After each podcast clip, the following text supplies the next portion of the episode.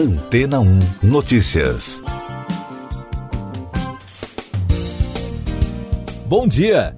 Segundo dados analisados pelos pesquisadores do Centro de Ciências Demográficas Leverhulme, da Universidade de Oxford, no Reino Unido, o impacto da pandemia de Covid-19 afetou 27 dentre 29 países estudados em relação à expectativa de vida para ambos os sexos de 2019 a 2020, com exceção das mulheres na Finlândia e de homens e mulheres na Dinamarca e na Noruega.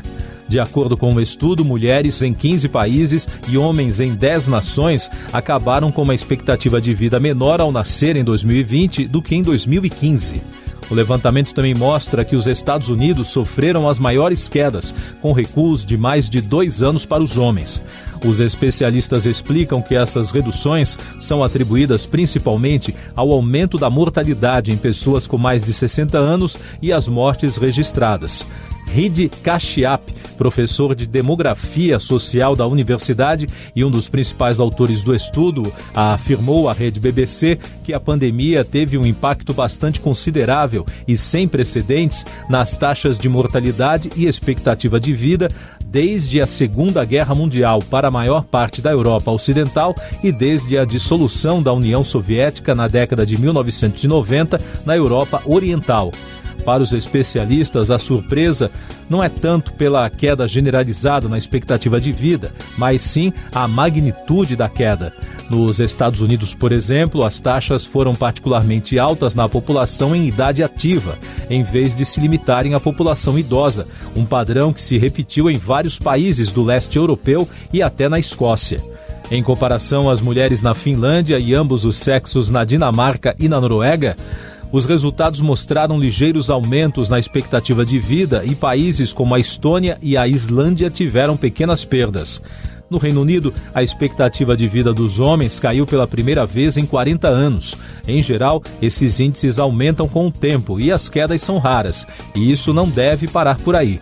A investigação revelou ainda que outras quedas na expectativa de vida podem ocorrer nos próximos anos antes que a recuperação desse indicador volte a se recuperar. Outro resultado considerado alarmante é a diferença que existe entre os países, ou seja, a pandemia afetou de forma distinta as nações desenvolvidas.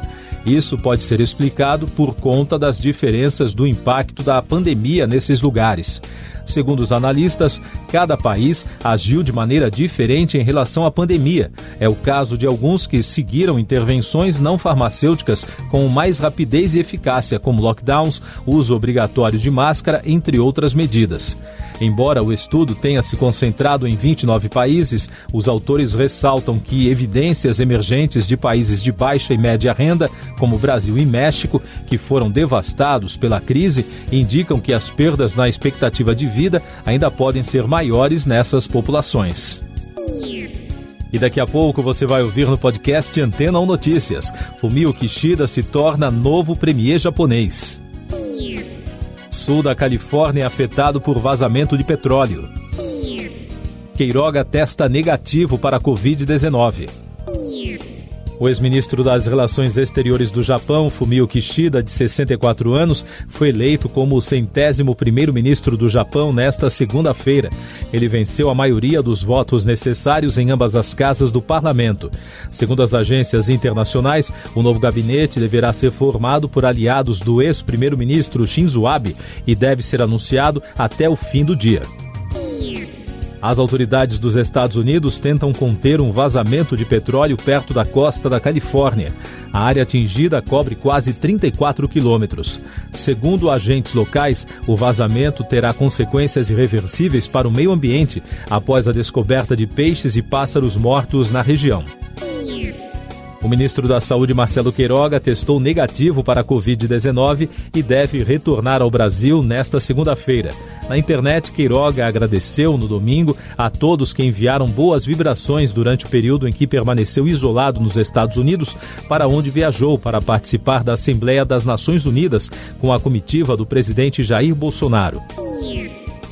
Essas e outras notícias você ouve aqui na Antena 1. Oferecimento Água Rocha Branca. Eu sou João Carlos Santana e você está ouvindo o podcast Antena 1 Notícias.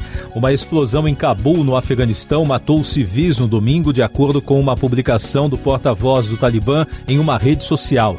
A explosão aconteceu perto da entrada de uma mesquita. O comunicado não detalhou o número de mortos e nem o de feridos. Nenhum grupo assumiu a autoria da explosão.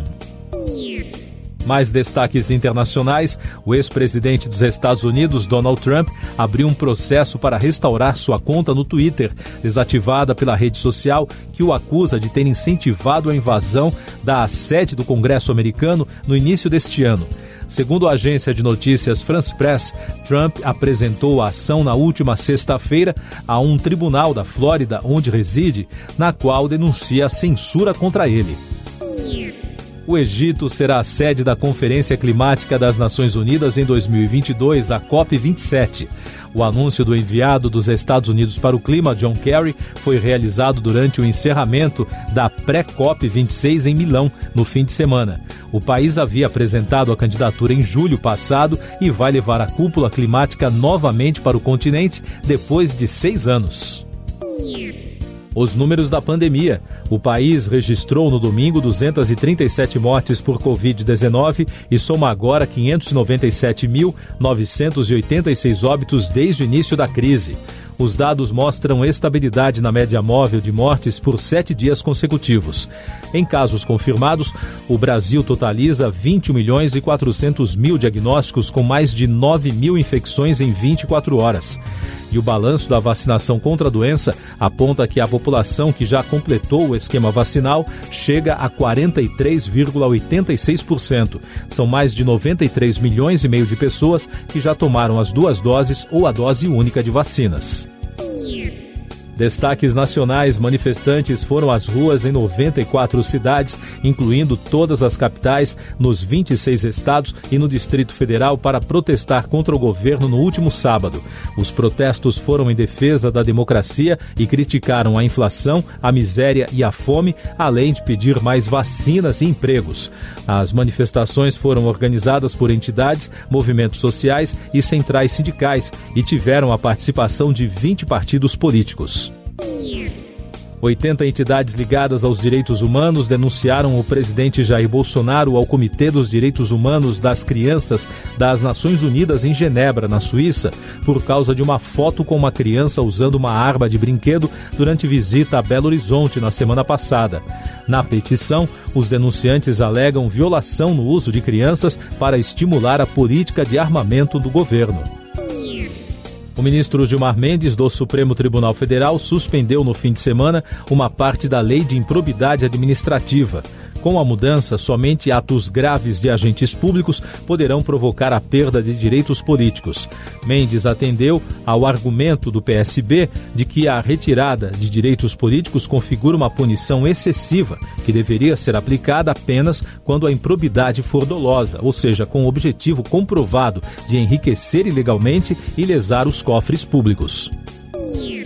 Eleitores de 19 municípios em seis estados voltaram às urnas no domingo para definir os novos prefeitos. Isso porque a Justiça Eleitoral impediu que as chapas eleitas em 2020 exercessem o mandato.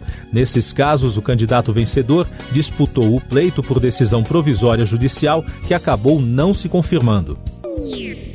Tempestades de areia estão ocorrendo há uma semana no estado de São Paulo. No domingo, o fenômeno encobriu toda a cidade de Catanduva. No dia 26, outras tempestades semelhantes foram registradas nas cidades de Franca e Ribeirão Preto. Meteorologistas acreditam que outros casos devem ocorrer até o fim do ano. Economia e Negócios.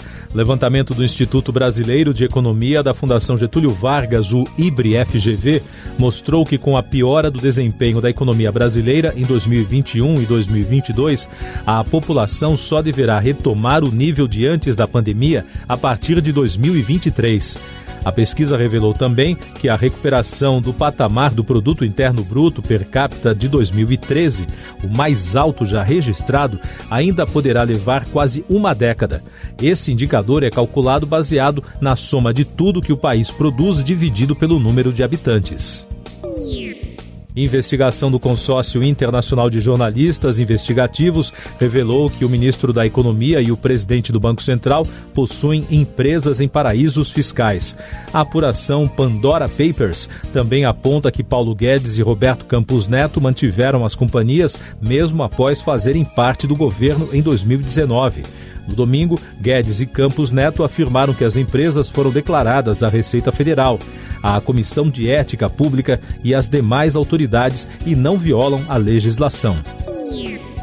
Ainda sobre esse assunto, músicos famosos como o cantor Elton John, a cantora Shakira e o ex-Beatle Ringo Starr são algumas das personalidades que também tiveram seus nomes revelados na mega investigação. Os jornalistas analisaram cerca de 11 milhões e 900 mil documentos. Você confere agora os últimos destaques do podcast Antena 1 Notícias, edição desta segunda-feira, 4 de outubro.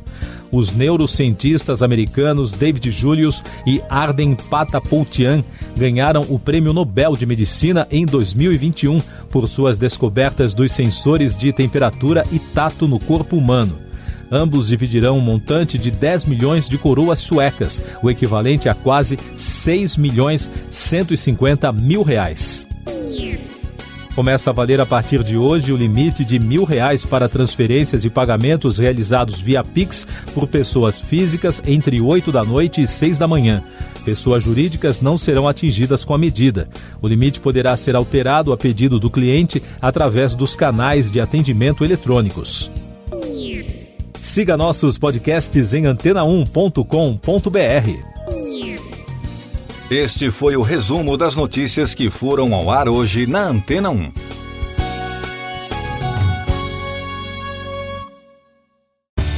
Depois de tanto conteúdo legal, que tal se hidratar com água rocha branca? O consumo regular de água durante o dia traz benefícios para a saúde, como, por exemplo, manter a pele bonita e hidratada. Rocha Branca, da fonte direto para sua casa.